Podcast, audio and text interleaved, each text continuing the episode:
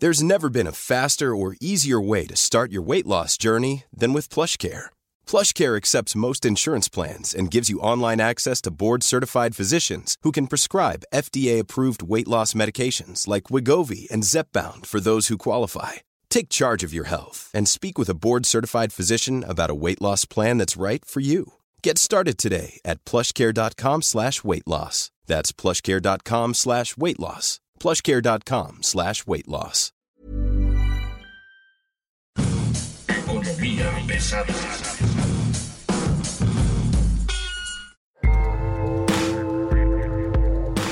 Señores, señores, bienvenidos. Esto es Economía Pesada. Mi nombre es Luis Carriles, arroba Luis Carrujos. Ahí me van a encontrar en X. Como siempre, es un gusto estar con usted.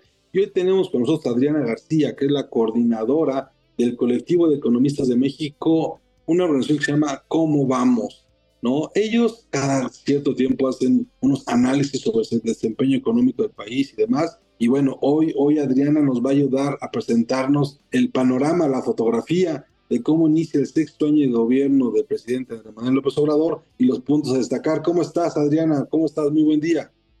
Hola, muy buenos días. Muchísimas gracias por la invitación. Un gusto platicar con ustedes sobre este documento de cómo empezamos el sexto año de gobierno. A ver, ¿qué significa un colectivo de economistas? ¿De qué se trata eso?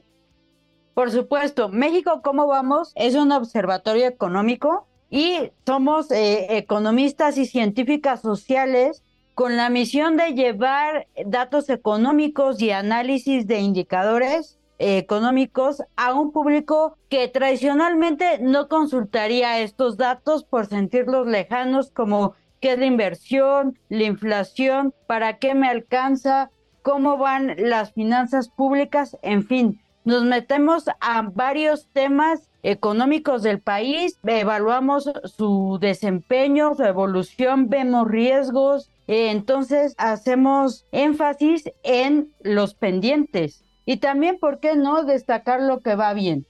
Y bueno, yo diría, a ver, ¿qué va bien de este sexenio?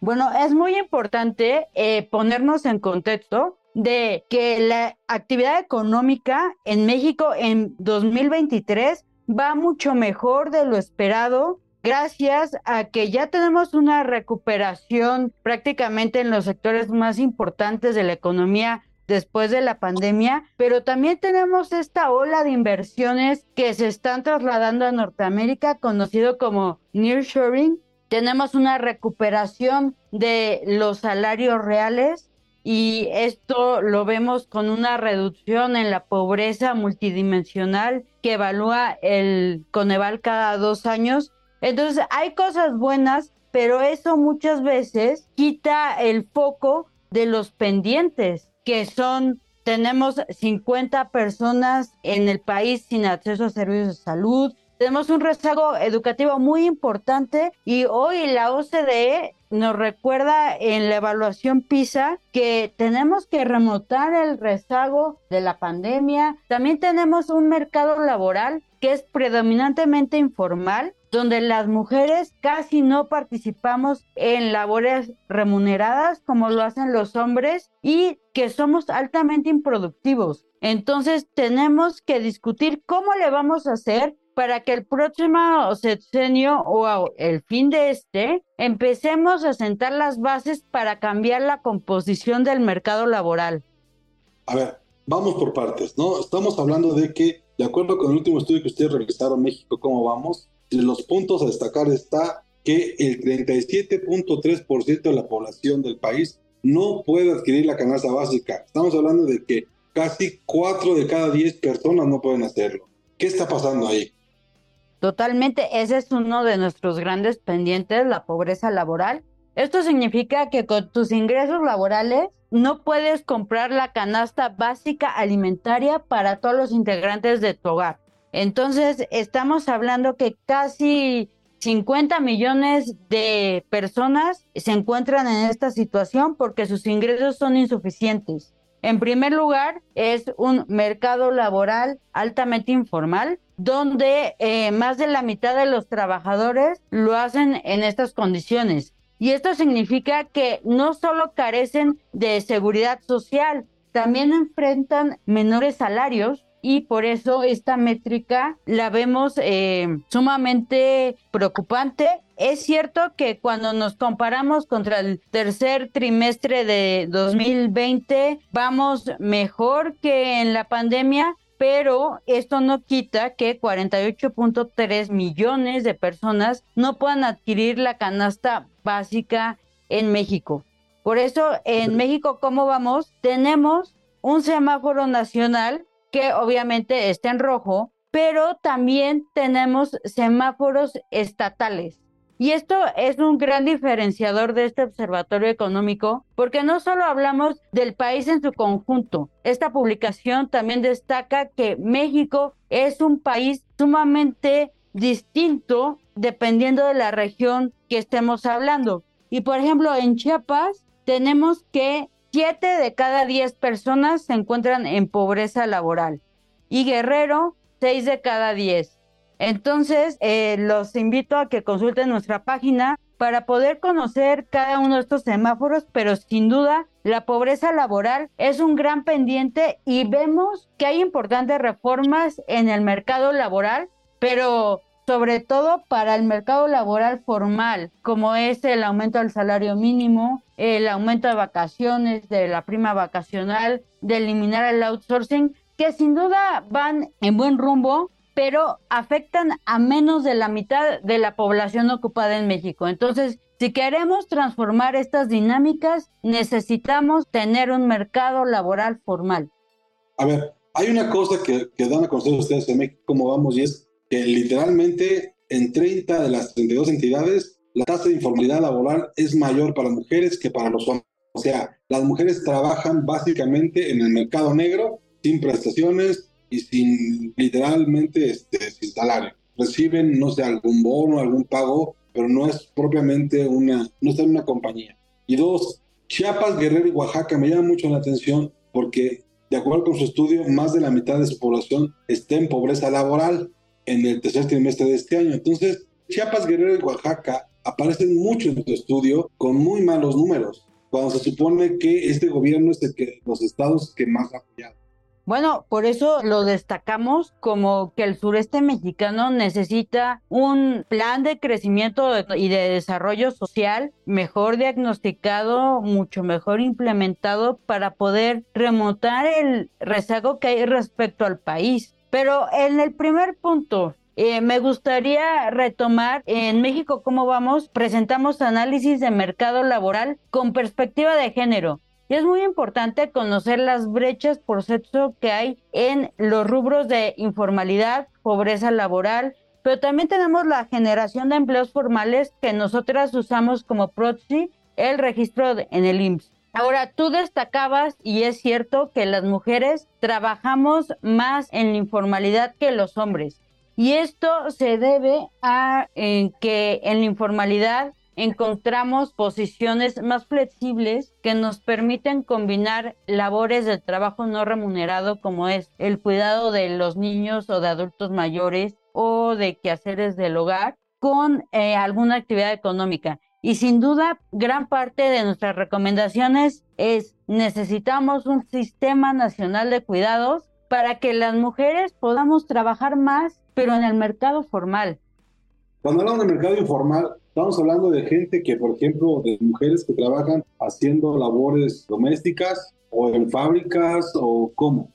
Nosotras utilizamos eh, la distinción que hace el INEGI en cada encuesta nacional de ocupación y empleo que es que el trabajo informal es aquel que no tiene servicios de salud pública o de seguridad social. Entonces prácticamente lo que son todos los trabajos que no tienen IMSS, ISTE, PEMET, SEDENA y los institutos de seguridad estatal son catalogados como informales. Entonces pueden ser de todo tipo. No solo estamos hablando de mujeres que cuidan a niños o adultos mayores, también estamos hablando de profesionistas que trabajan por honorario, que no tienen seguridad social. Eso es un trabajo informal para el INEGI y es así como lo presentamos en los datos.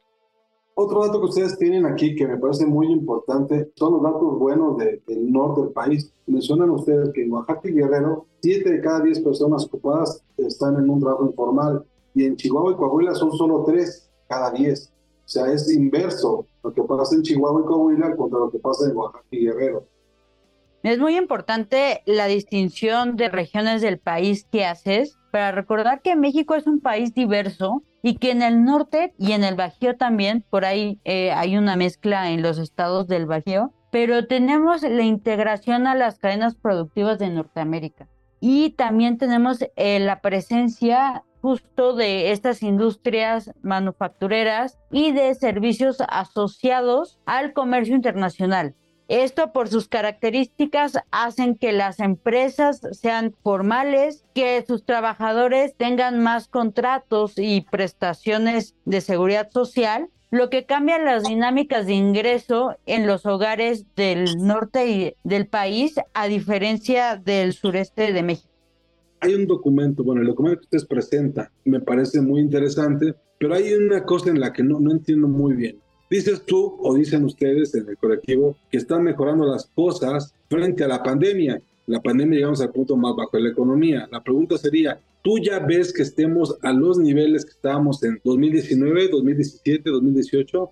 Bueno, ese es un punto muy debatible. Estamos en algunos indicadores mejor que en la pandemia, pero por ejemplo, el PIB per cápita, que es el ingreso por habitante, está en niveles cercanos a los de 2016 y aunque digamos que regresamos al nivel prepandemia, no era un buen nivel. O sea, entonces hay que ver con claros puros estos indicadores y sobre todo decir, ok, bueno, el primer paso era por lo menos recuperar lo que había antes de la pandemia, pero ese no es el lugar donde queremos estar. Necesitamos cambiar la composición del mercado laboral, necesitamos ser más productivos si queremos aprovechar el nearshoring y el nearshoring está llegando a los estados que están integrados a las cadenas productivas de Norteamérica. ¿Qué pasa con el sur sureste? ¿Qué pasa con el proyecto del corredor interoceánico del Istmo de Tehuantepec? Necesitamos unir al sureste mexicano con el sureste norteamericano si queremos crear por ahí estas sinergias positivas del comercio internacional. Pero ahora, ¿qué pasa en Guerrero? Guerrero ni es atractivo para el nearshoring, o por lo menos es lo que hemos visto con los anuncios recientes, pero tampoco está contemplado en el corredor interoceánico. Y eso es antes del huracán Otis. Entonces necesitamos reconocer las diferencias regionales y plantear políticas públicas estatales para que estos estados puedan ofrecer mejores condiciones de vida a sus habitantes. Hay algo que me llama mucho la atención y es esta parte de la educación. ¿Por qué los economistas se meten con el tema de educación? ¿Por qué los economistas me hablan del rezago educativo en su análisis? Dice, Chiapas presentó el mayor rezago educativo con 31.1% de la población y la CDMX es el que menos tiene con 9.7% de la población. Y la pregunta es, a ver, de entrada, el economista que anda midiendo el rango de educación, ¿por qué miden los economistas el tema de la educación? Es muy importante. Vamos a pasar a por qué los economistas y no porque es un derecho humano, por la dignidad y oportunidades de desarrollo de la persona. Pero puramente como economista, si no tenemos educación de calidad, no vamos a tener un capital humano desarrollado. ¿Cómo queremos hacer manufactura de alto valor agregado si no tenemos técnicos preparados? Entonces es algo fundamental para las oportunidades futuras del país. Eso lo que nos está diciendo, digo, con este número es que la gente de la Ciudad de México tiene un poco más de posibilidades de, de encontrar un trabajo mejor, ¿no? Mejor pagado, con un mayor ingreso que una gente de Chiapas. Sí, y hay eh, muchos estudios donde destacan el papel de la educación como una de las pocas cosas que ayudan a la movilidad social. Y si estamos viendo que el sureste mexicano, que está rezagado en muchos indicadores, también está rezagado en temas educativos, ¿cómo podemos esperar que dentro de 10, 15 años estas regiones sean prósperas? Eso justamente contradice la tesis del actual gobierno, ¿no? De que andar ahí pensando en cómo hacerse rico con la escuela es casi casi como malo, ¿no? Lo que aquí destacamos es que si tú no tienes eh, las capacidades para poder integrarte un trabajo en alguna fábrica tener las competencias mínimas de matemáticas, qué despacho te va a contratar y cómo vas a tener mejores salarios. Te vas a integrar al mercado informal, posiblemente de algo que no requiera competencias avanzadas y tu futuro no va a, pues no vas a tener posibilidades de acceder a mejores condiciones en el futuro. Ahora, ¿cuáles serían tus tres conclusiones de este sexenio en el quinto año de gobierno? Necesitamos un plan para el sur sureste que vaya más allá de la narrativa política. ¡Au! A ver, en español.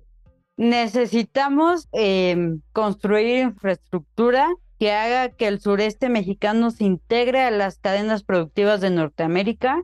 Necesitamos eh, reconocer que el COVID tuvo un impacto muy negativo en el sistema educativo o en la calidad de la educación de los mexicanos y que este impacto fue diferenciado. No es lo mismo un hogar en la Ciudad de México de cierto nivel socioeconómico que un hogar en Oaxaca porque no hay el mismo acceso a las telecomunicaciones ni aparatos. Entonces necesitamos un diagnóstico con representatividad estatal en cuanto a la educación y sobre todo necesitamos tener un mercado laboral formal.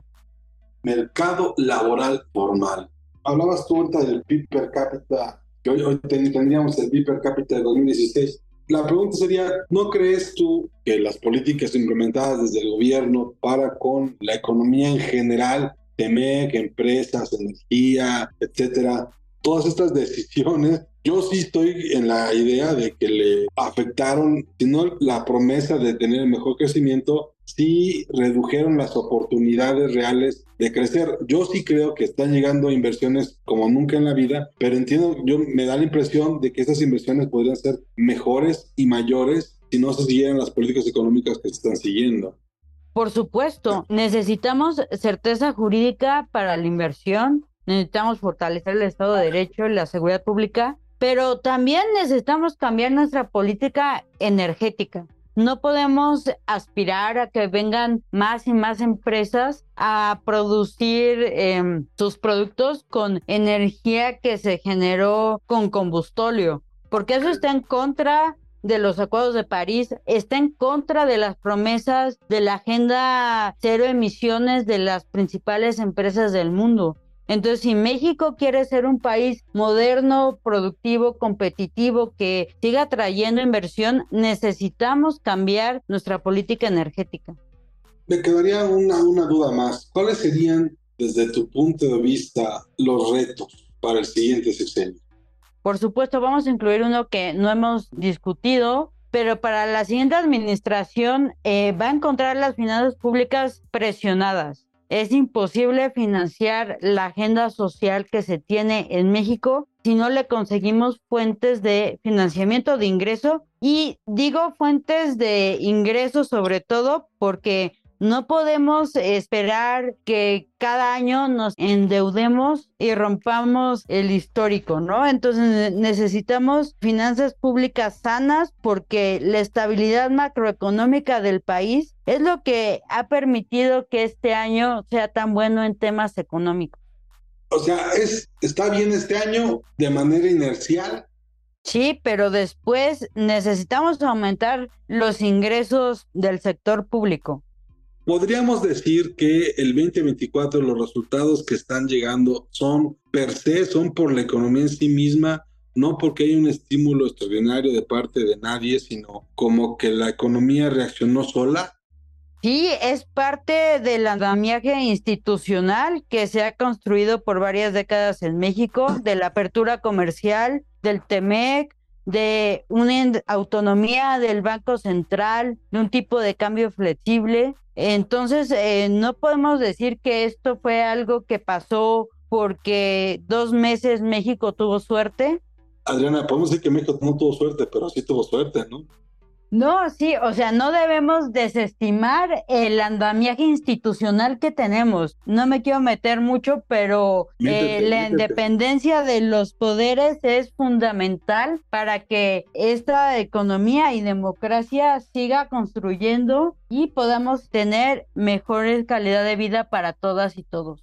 Estamos hablando literalmente de que la economía está creciendo este año con muy buenos resultados de manera inercial. ¿Cuánto estamos dejando de recibir? Porque una cosa es que sí, está creciendo, está funcionando, pero ¿cuánto se nos está yendo de la bolsa?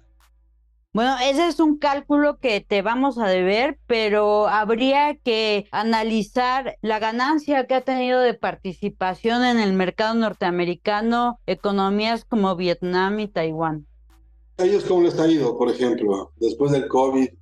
Claro, ellos eh, al parecer les está yendo muy bien. Si vemos nuevamente los resultados de la prueba PISA, les está yendo mucho mejor que al promedio de la OCDE y pues mucho mejor que a México. Y ellos traen manufactura de alto valor agregado, que es lo que queremos hacer en México para que esos trabajos estén mejores pagados y tengamos un mayor desarrollo tecnológico en el país. Oye, pues este, a mí me encanta la idea de lo que está pasando. Yo creo que tu, informe es muy bueno en ese sentido y no sé si quieres agregar algo más. No, yo creo que abarcamos muchísimos temas, pero me encantaría invitarlos a consultar México cómo vamos.mx, donde tenemos semáforos económicos nacionales, estatales, sectoriales y hacemos publicaciones de los principales indicadores macroeconómicos arroba México, ¿cómo vamos? Y la M, la C y la V en mayúsculas.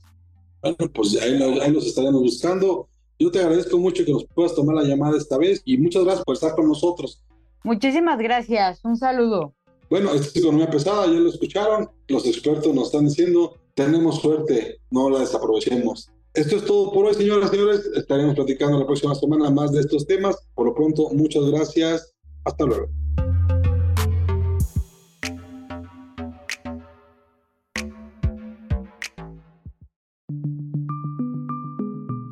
Una producción de la Organización Editorial Mexicana.